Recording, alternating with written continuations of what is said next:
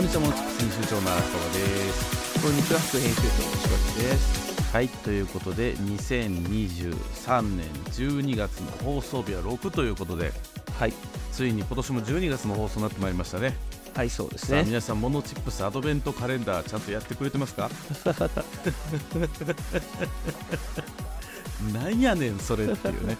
初めて聞きましたよ僕もいつもね12月1日になってええ。なんか店頭でアドベントカレンダーが売ってるのを見てあ今年も企画忘れたなって毎年思うんですよ。そうですね。来年の11月1日になんか企画をするってリマインド入れとかないとダメですね。そうですね。アドベントカレンダーアドベントカレンダー今そうやないいこと思いついたな。11月1日のカレンダーに入れとこう 入れといてくださいよ。入れますよ。やります。来年もやります。っていう中で、えーもう寒くて動きにくい中でしばっちは地区の卓球大会が意外と面白かった話。はい、だから卓球大会の練習前2時間半やったとか出てたやつですよね。あ先週ですね。はい。はい。うちあの地区の役員に当たってるのではいはい。人数合わせで卓球大会出なきゃいけなかったんですよ。なるほどで出て練習して出たんですけど結構意外と面白くて、ええ。まあでも上手い人もいたりするんでその上手い人が向きになってきたら圧倒的に負けるんでそこは面白くないんですけど 下手な人同士で当たった時はちょっと面白かったなっていう話ですね。ああなるほどね。はい、うーん。まあ、まあ細かい点を挙げればねいいろいろ文句はつけられるんですけどまあイベントとして卓球大会って結構仲良くなるよねっていう話ですね。何人の大会やったんですか？全部。で1チーム10人。1チーム10人。はい。で必ず混合ダブルスです。ああで何チーム出たんですか？8、9チーム。すごいね。100人近く集まってるんですねそしたら。へ そうですよ。安い地区なんで、えで混合ダブルスなんや。そうです。え男性が集まりにくいらしいですね。なるほどね。あじゃあ男性が何回も出たりするチームもあったりする。えー、というかあの、女性が多くと女性同士のダブルスは OK です。ああなるほど。女性女性はいいけど男性男性の方はダメなんだ。そうです、そうです。なるほどね。へえんかすごそう。いや、スパルタでしたよ、練習は。僕多分卓球上手くなったはずなんで、今度や今度やりましょうよ。やりましょうかぜひ。あのなんかあれですよね。えー長田の方にありますよね卓球力にいけるところ。あー、あの、新会社の下ですね。あそうそうそうそうそうそう。じゃあそこ行ってやりましょうか。やりましょうか。で結果はどうやったんですか？結果ね、あの予選リーグは3位だったんですけど、はい。決勝トーナメントは1回戦負けです。予選リーグと決勝トーナメントがあるの？そう。すごいな。もはやワールドカップじゃないですか。いやもうみんな本気になってました決勝トーナメントは。予選リーグは適当やったけど、えー、すごっさあとか言うんですかみんな。いやそこまでじゃないです。それは言わない。そこまでじゃない。そうか。はい。はい。でそんな僕は卓球大会をしている間にあの川さん仙台に行ったんですね。森の都仙台ね。あちこち行ってますね。本当にね。なんかもうよくわかんないです、まあ、仙台えー、何やったかな。震災1年後ぐらいにええ。あのー見に行って以来なんでえ11年ぶりぐらいかな？あに行ったんですけど。そうそうそうそうまあ今回はねお仕事で会議で行ったんですけど。まあ結構あれですよね。いい街ですよね仙台も。うんそうですね、なんかあの街路樹とかがバーッと高めに立ってて。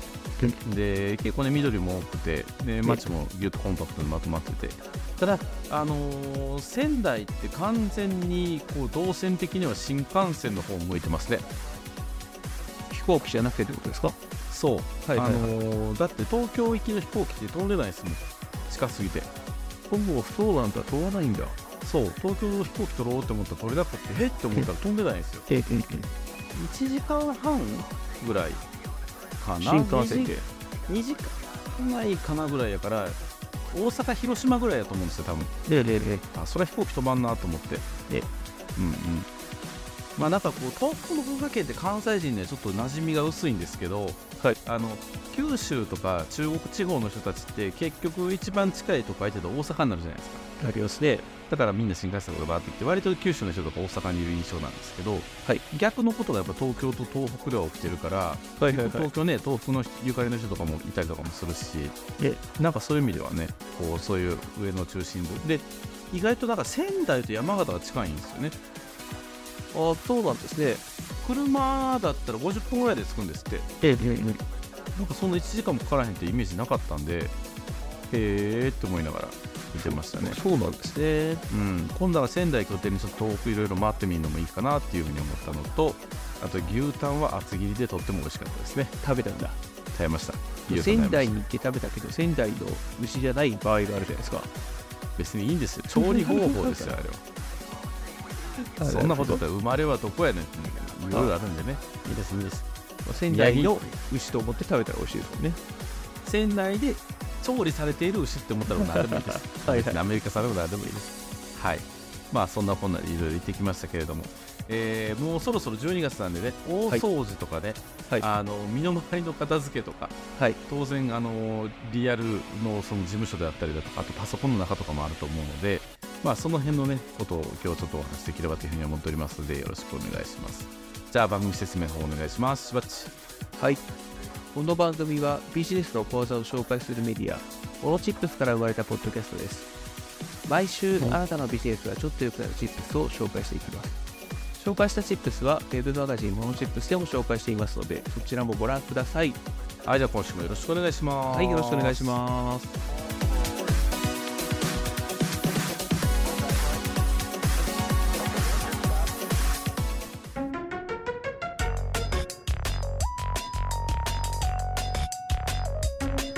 はいということで今週の荒川のテーマ。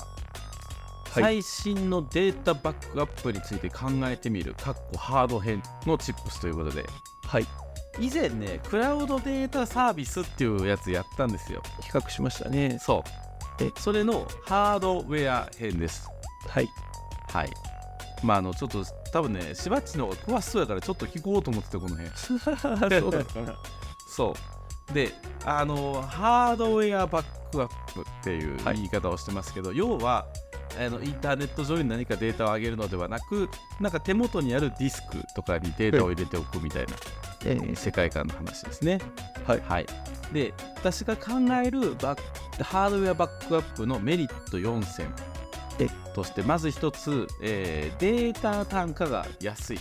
はい、2テラとか買ってきても今時1万円ぐらいで買えますよねハードディスクって。そうですね。だったら1万円か1万5000円ぐらいで買えるから、まあ、クラウドでね、2テラとかやったら、まあ、毎月1500円とかかかってくるから、えーまあ、1年でペイするかな。はい、あとはもう手元に持ってる方が安いのかなっていうところなので、まあ、そういう意味で言うと安いっていうのはまず一つメリットなのかなっていうのは思いますね。はい、ただまあクラウド側も日進月歩ででっかい容量安くしてきたりとかしてたからちょっと前まではもう5年も例えばクラウドの世に使れるかもみたいな感じで Google サービスとかも結構ね安くなってすごいなと思ってたんですが、はい、ここ12年これの逆転現象が起きてて、はい、あのめっちゃクラウドサービス値上がりしてません？いろいろ。そうですね、そんなイメージがありますね、最近いろいろそう値上がりしてくるし、あとその円安の影響で、ドル建てのサービスで契約してたら1.5倍になってたりとかやっぱあるんで、はい、そうだそういう意味ではやっぱりこう値段が安定してる。1回買ったらずっとそこに保存できるっていうのはメリットなのかなと思いますね。そうですねはい、でここのメリットとくっついてるところで言うと買い切りだから継続課金がない、まあ、これも同じような感じですよね。安心ですねこれは。安心ではありますね。ただしクラウドサービスはそのクラウドサービスの業者がずっと保存をしてくれてるからまあ、ある意味メンテナンス費を払ってるみたいな感じなんですけど自分でハードディスク買ってきて保存してて吹っ飛んだら終わりっていうそうハードディスクの寿命とかありますからね。そうなんですよ。私いまだに古い方のハードディスク使ってるの15年ぐらい使っててもいつ壊れてもおかしくないなと思ってるんですけどね。え？なんか動くなって思いながら使ってますね。あるからちゃんと今動いてるから、うん、対策しようと思わないんですよね。そうなんですよね。壊れたらやらなきゃと思うけどそこのタイミングがそうなんですよ。壊れた？しまった？データがとかって言ったらもう終わってるっていうね。のもあったりするので。まあこの辺もねちょっといろいろ考えられたらっていうふうに思っております。で3番目のメリットとしては手元にデータを保存してるっていう形になるので漏洩のリスクが限りなく少ない。まあそりゃそうですよね。うん。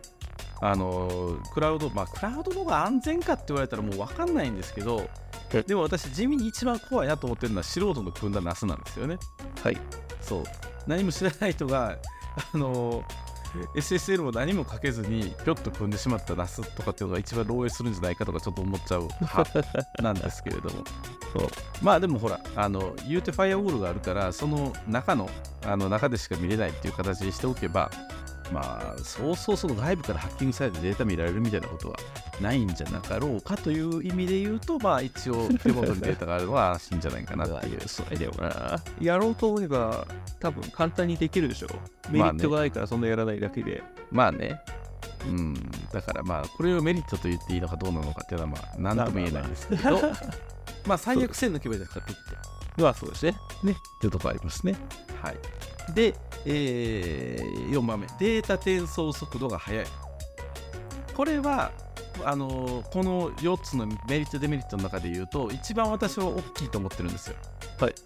バチコン早いってすっごい便利やなと思って、はい、インターネット回線を会社内ですからね、まあ、そうそうそうそう。まあここについてはまた口述したいと思います、はいで、えー、それらを踏まえてじゃあ、はい、今例えばパソコンで仕事してますとか、まあ、スマホで仕事はねほぼクラウドになっちゃうから、えーと、なんかこう写真とか撮りますとか動画も撮りますとかいろんなデータもらいますとかって言った時に、えー、方法いろいろ上げてみました。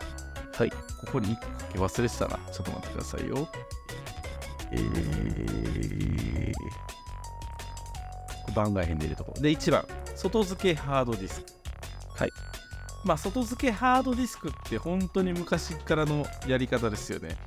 そうですね。15年ぐらいあるような感じで、はい、これ持ち歩いてる人いましたからね。本当ですか？へえそんな大きくないですよ。ちっちゃめの外付けハードディスクは。ああでもなんかあれでしょ？この手のひらぐらいの大きさであのなんかオレンジ色のなんか乾燥剤みたいなのついてみたいなやつ持ち歩く方流行ってた一時でしょ？流行ってた流行ってた。USB メモリ持ち歩けばいいのにと思いつつそんなのすごいの持ち歩いてたんで1テラぐらい入1テラじゃ当時やから500ギガとかでそうそう。ゲーズこれで500ギガ入るんだぜみたいな感じでこう Mac と一緒になんか持ち運ぶみたいな感じ。流行ってましたよね。いた気がする。10年ぐらい前の話しちゃおうかな、はい、今アマゾンでバーッと見ていると、えー、大体6テラっていうのが結構そのボリュームゾーンらしくて、はい、6テラで1万2000円とかですって安いな6テラ？そう。これテレビにつなげるらしいですねこの辺は。ああテレビ番組の録画か。そうそうそうそうそう、はい大体 6, 6テラ1万円前後っていうのが結構この辺ボリュームゾーンみたいだからテレビアニメ6だからそんなパソコンでガリガリ使うようなパワーっていうかそのスピード出ないしまあそもそもハードディスクって結構ゆっくりリアルディスクをこうカリカリ見ていくやつやから 遅いっちゃ遅いんですけど、まあ、この値段の安さっていうのはやっぱすごいですね。うん。6テラなすごいな。はい。っていうのがまず一つありますまあ、これは本当1台につないでやからハードディスクの中にはこうネットワーク機能がついてるやつだったりだとかなんかこう、はい、そうですね。あの w i f i ルーターとかにつないだりとかするやつとかもあるっちゃあるけど、まあ、1台で組むんはちょっと不安やしっていうので、えー、実は私も自宅の方の、えー、っと Mac には外付けハードディスクを2台つないでえー、右から左にバックアップみたいなことをたまにやったりしてますね。えそその Mac はノートパソコンですか？いや、Mac mini。デスクトップ。デスクトップ、うん、そう。え、デスクトップに外付けハードディスク？そう。デスクトップの容量500ギガぐらいしかないんですよ。デスクトップの中に増設とかじゃないですね。だって Mac mini ってこのお弁当箱みたいなやつですからね。ちっちゃいから。うん。え、な、なんでデスクトップしたんですか？安いから安いんだのというデスクトップが Mac mini って異様に安いんですよ8万ぐらいで買えたんでそうそう、はいはいはい、MacBook 買うぐらいだったら Mac mini 2台買った方がいいと思う派なんでね、私。はいはいはいはい。そういうことか。うん、はい。なんです。なので、まあ、全然今もこれそれで収録してるし、全く不満はないんですけど、やぼったいっちゃやぼったいが、まあ、一番安いし、プライベートの写真とかの保存やったら、まあ、こんなんで十分かなっていう気もしてるという感じではあります。はい。で、これの発展系というか、まあ、お仕事で使う方が多いのかなと思ってるのが NAS ってやつですね。NAS ですね。はい。はい。で、ネットワークハードディスクと NAS の違いってまたあるんですね、これ。これがネットワークの話なんかなと思ったら違った。はい、えーと、NAS って何の略ですか？ネットワークアタッチドストレージ。おお、すごい。どっかで読みました。へえ。まあ、あれですよね。今おっしゃっていただいた通り、ネットワークにつながってるっていうのが NAS の大前提なんですよね。で、うん。で、プラス、えー、まあ、NAS の特徴としては、レイドっていうのが組めると。はい。で、えー、レイドっていうのは、私の場合は、こう、レイドなしなんで、手でバックアップをしてるみたいな形になるんですけれども、レイド0とかレイド1とかっていうなんか数字があるんですよね。はい。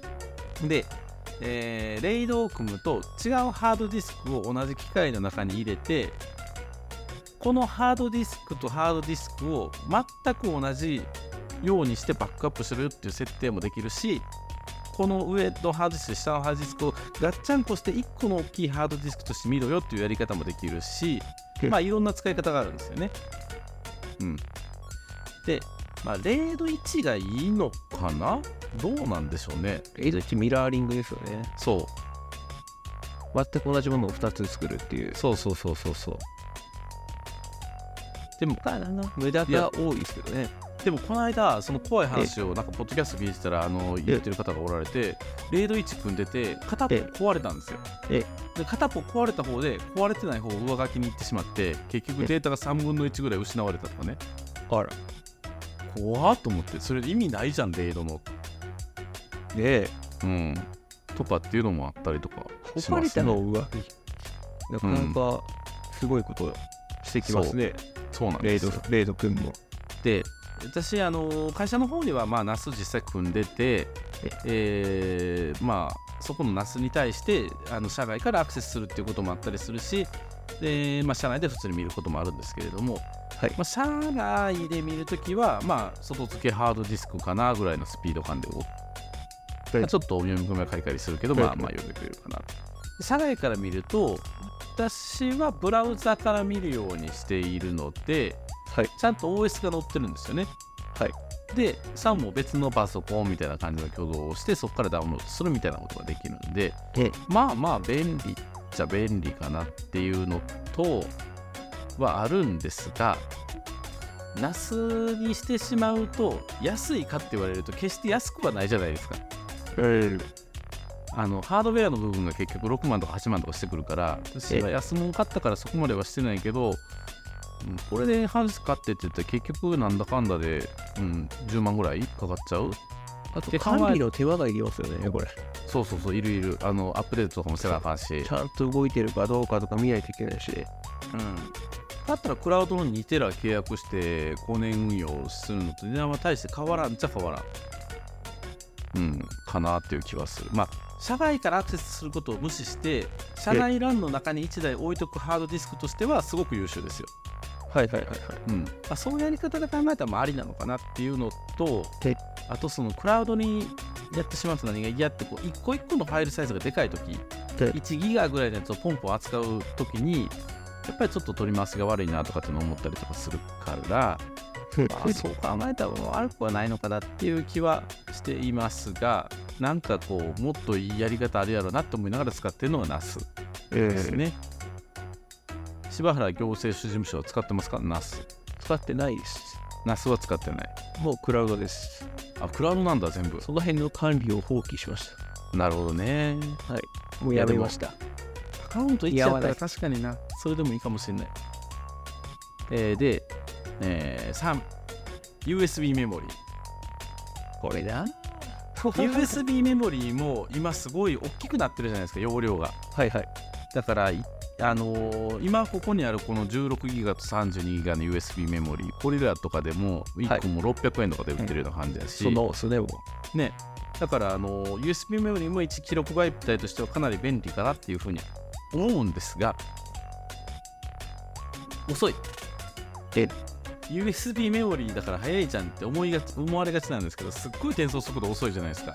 当時早かったんですけどね出た頃は、ね、そう今結構その1ギガ前後のファイルのやり取りをすること結構多いんですけど600メガとか800メガとかもう遅いのなんのでも規格が古いんじゃないですか USB の。そうなんですよ。それもある。でも安物の USB メモリ買っちゃってやっぱりそうなるんで、まあ、多少高いのを買わないといけないのかなっていうのはあったりしますね。はい。あとはなくすのが嫌ですよね。ちっちゃく取り回しがしやすいから。確かにね。トレードオフだけど。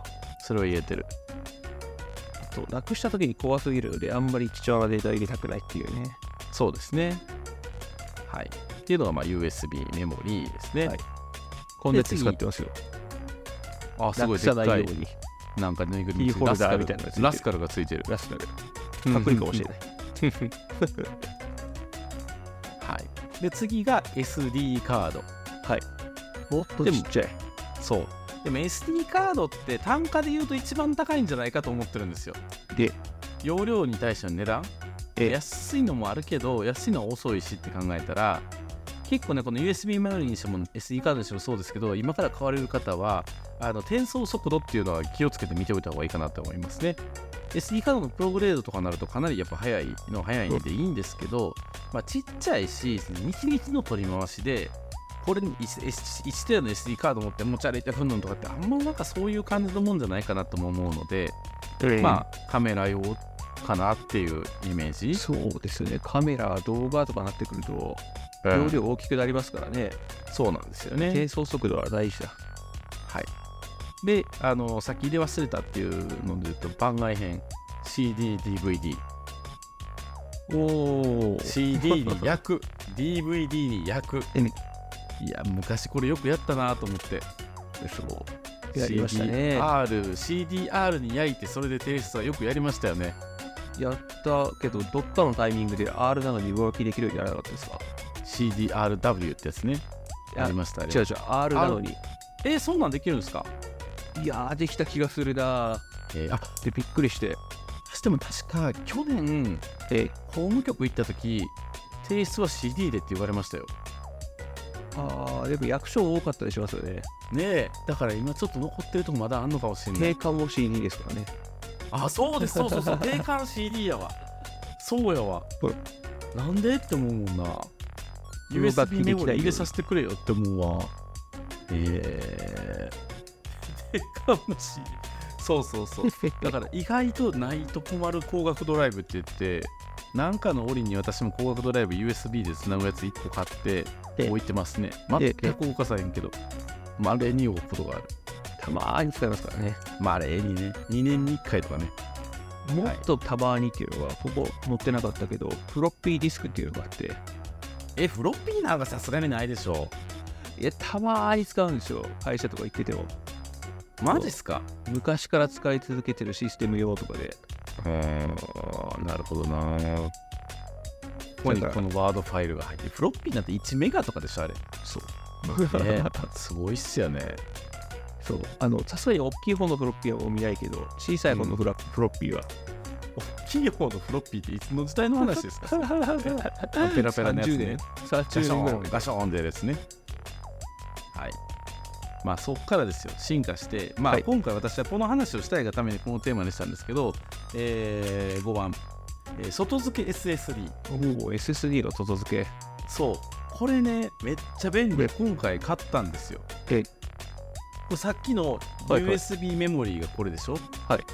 この指親指もないぐらいの大きさの USB メモリーに対してほぼほぼ1.2倍ぐらいの長さの、はいはい、見た目ほぼ USB メモリーなんですよ。えでもこいつ外付け SSD なんですよ、中に入ってるのはいはいはい。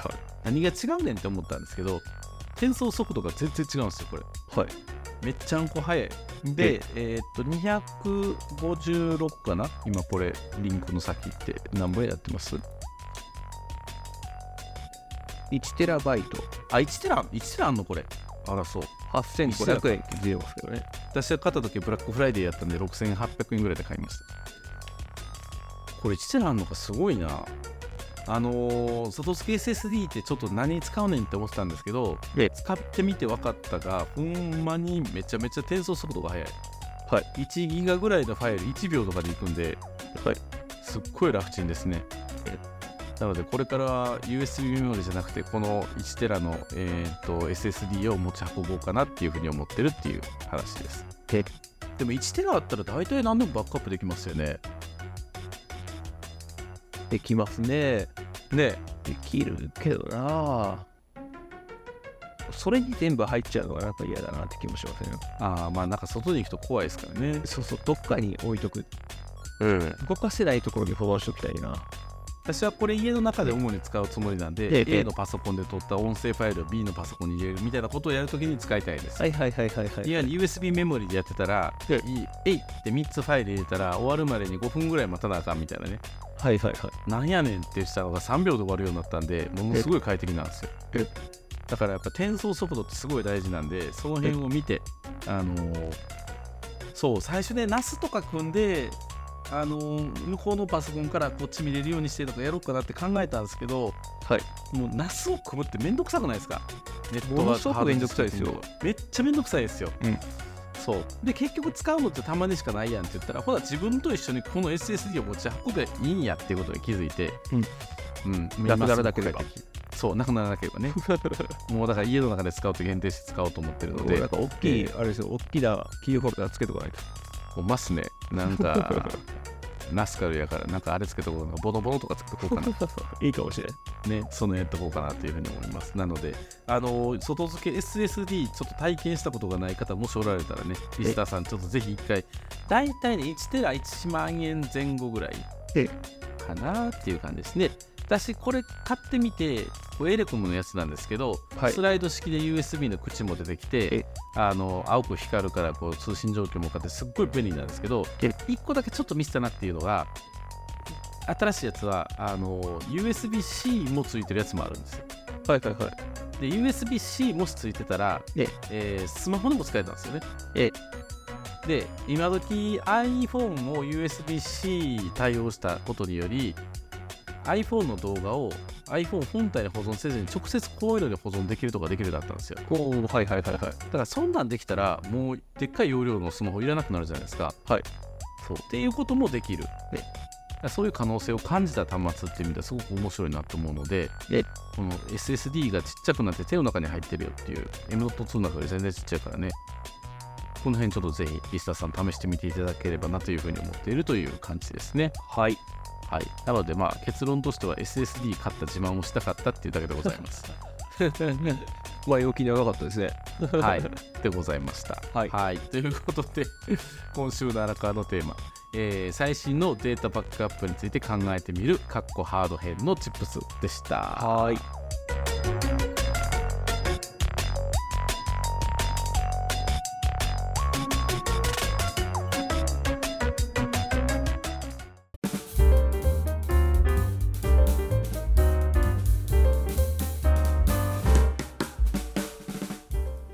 はいということで今週のしばちのテーマ嵐山で見たインバウンドの問題点について考えるチップスということで、嵐山ですか。オーバーツーリズムってやつですねいわゆる。そうですねこの間行ってきたんですよ嵐山に。はいはいはい。京都の嵐山って結構遠いイメージがあったんですけどうん。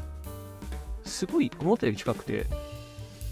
阪急で行ったでしょ？そう阪急で簡単に行けるでしょ、ね、JR で行ったらダメですよあれ。めっちゃここから、ね、うん、うんでそれこそその、同じ兵庫県でも西の方に行くよりも、京都の嵐山に行く方が近いイメージというか気楽に行けますね。なるほどね。はい。っていうのがよく分かりました、はい。でちょうどあの11月に行ったんですよ。はい。なのであの紅葉の時期。ああ素敵じゃないですか。めっちゃ人多そう。と思って行ったんですよ、はい、なので早めに出ました。朝8時頃に着いたんですね朝8時出発じゃなくて朝8時着。着。7時前ぐらい。そう。それ家族に文句言われませんでした？なんでこんな早いねんいいやまあみんなあの早い方が良かったですよ。人が少ない方がいいねって思って行ったんで。なるほどなるほど、はい。みんなのね了解のもとにね。で、はいそれ早く行って昼過ぎに帰るっていう計画だったんですよ。はいはいはいはい。はい、でそれで行って楽しかったねっていう話なんですけど。はい。で、えー朝着いて歩いてたらもう人はすごく少なくて景色は良くて、うん。すごく快適だったんですよ。なるほどね。あ嵐山って意外と人少ないやんと思って。うんうん。で予習した時にはものすごく人が多くて足の踏みようもないぐらいな感じだったんですけど、そんなことないじゃないか。あれは大げさだったんだと思って歩いてたんですけど。はいはいはい。で、えーテクテク歩いてあの辺なんてなんだろうな自然を楽しみながら歩けるような道が多いのでまあまあそうですね。楽しく行ってたんですけどなんか徐々に人が増えてきて。ええない。でなんだろうな。外国人の方はやっぱり多いんですね。まあ多いでしょうね。はい、うんもうちょっとなんというかこうきちんと整備されたところに外国人の方をいっぱい集まればいいと思うんですけどうんこう自然を楽しむところはい。そんなにあの人もたくさん入れられるような場所じゃないところにこうどんどんどんどん人が入ってきてあとそれはなんか Google マップかなんかに書いてあるんですかね？何なんでしょうね。はい。そこにもこんなたくさん外国人来るんだと思ってびっくりしてたんですけどそうそうそう。でやっぱりあの文化が違うのでうん日本人が当然だと思ってることが当然じゃないところがねまあやっぱあるまあねありんですよね。ますよね。うんうんうんすごく人が並んでるのにゆっくりと景色を見たりとかねはいはいはいはい。してるわけですよ。うんうんえ何人が多い印象やったんですか？アジア系とかアジア系ですすね。アジア系がやっぱ多いですか？やっぱ多いですうね。ん。近くの国のちょっとお金を持った人たちがじゃあ大量に行来てるかっていう感じで日本に来てるような気がしますね。なるほどね。はいはい。でもうあのその土地もその昔からやってるようなお店っていうのもやっぱりあるんですけどうんうん。最近できたようなお店も結構あって。はいはいはい。であの、えーインバウンド向けにお店を作ってるんですねそういう人たちって。うんうんうん。でさもこう老舗化のような外観で そんなお店になっちゃってるのでパッと見わかんないんですよねこちらザ・もジャパンみたいな感じでね。そうそうそうそう、うんそう。でそういうところに入ってしまうとあの観光客外国人の観光客向けのお店とかに間違って入ってしまうと日本人としてはちょっとやっぱ満足ができない。まあなるほどね。ようなところがあったなっていう気がしますね。うんでまあそれはこう楽しんだ話なんですけど、じゃあ昼過ぎに帰ろうかと思ってこう来た道を戻っていったわけなんですけど、うん。もうものすごい人で、うん。まあ、例えるなら東京の新宿の交差点ぐらいの人の多さで。もうえらいこっちゃ。進みたい方向に進めないという。うんうんうん。うん。で、えーやっぱそんな状況になると日本人としてはもうちょっと人が少ないところに行きたくなってくるんですよね。なるほどね。もう京都なんかええやとそう。だってその、ん。人がそんなに多くなくて景色が綺麗だっていうのを期待して行ってるわけで。まあそうですよ。普通観光ってそうですよね。そうなんですよ。うん。ちょっと日常を離れてね。そう。っていう形ですね。れがあの、まあ、景色は確かにいいけど人がめちゃくちゃ多いと。うん。でお店も外国人向けのお店が多いとなってくると、うもうん日本人ってそういう観光地に行く人どんどん減っていくじゃないかっていうねまあ、観光地というか京都にですかね。まあそうですね。うん。京都特別に世界的にも有名ですからね。なんだろうな。ちょっと考えないと。外国人に特化するんだったらもう日本人はこうお呼びでないみたいな感じにしていくというかそんなになっていくんじゃないのかなという気がしました。という話ですね。なるほどね。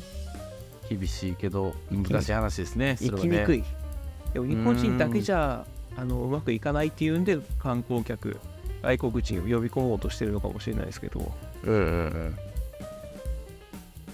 ていう悩みですね。何目線？日本全体を見てる視点ですよ。京京都府知事目線ですかそれは。なんだろうな。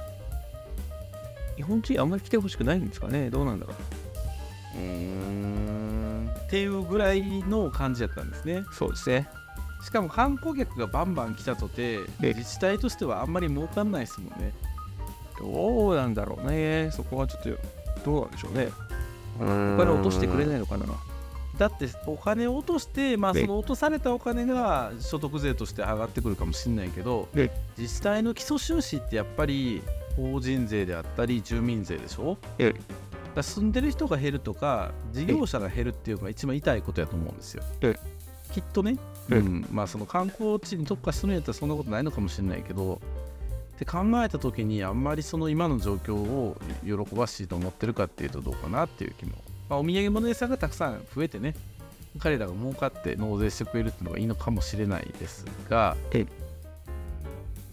ねまあでも日本人が期待していくようなところとはちょっと変わってきてるなっていう気がしますね。しかも修学旅行生とかもいそうこの時期。ああでも土日ですからね僕行ったの。ああそうか。土日はいないか。なるほどね。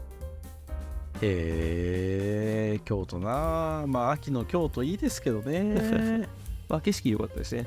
だからもう本当に行くのであれば朝早く行ってみんなが来た頃帰るんですねまあなるほどね。地元の特権ですよね。それしかないと思います、ね、行くよ。なるほどな。結構あの GoTo の時にいろいろ行ったんではい、まあ京都も行ったしいろいろ泊まったりとかしたけどこれインバウンド帰ってきたらよういかんなみたいなこと思ってましたね。確かに。うんなるほど。だと思う。行きたいところがある人は行けるうちに行っておけと。そうですねまあでも地方都市はあんま恩恵を受けてないとこもありますけどね。仙台もそんな外人はいなかったし。あそうなんだ。うん。神戸も少ないでしょ。どっちかっていうと。大阪京都と比べると圧倒的に少ないと思うんですよ。そうか。うん。だからその辺はね自治体によってまばらっていうところありますね。確かに。神戸は日本っぽいところってそんなに多くないですもんね。外国っぽい街と中国っぽい街でしょ。そうそうそう異国情緒が溢れるところなんで。異国からわざわざ来ないわそうそうなんですよ。っていうところ長崎も似たようなところありません、ね、そういう意味で言うと、まあ、軍艦島とかあるからあれかもしれないけど。長崎もそん、うん、今最近よくしてわからないですけどね。昔はそんなに嫌がったな外国人は。ね。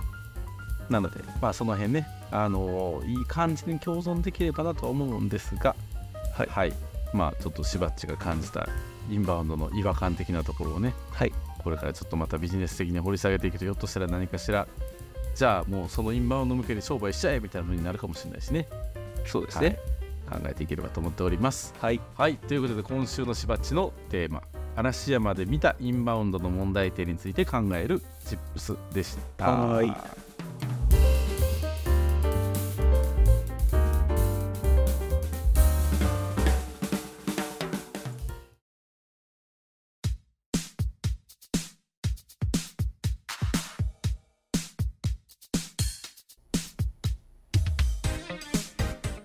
はい、ということで今週のモノチップステーションいかがでしたでしょうか？いかがでしたでしょうか？もうあれですよ。あといくつ寝るとお正月ですよ。本当に。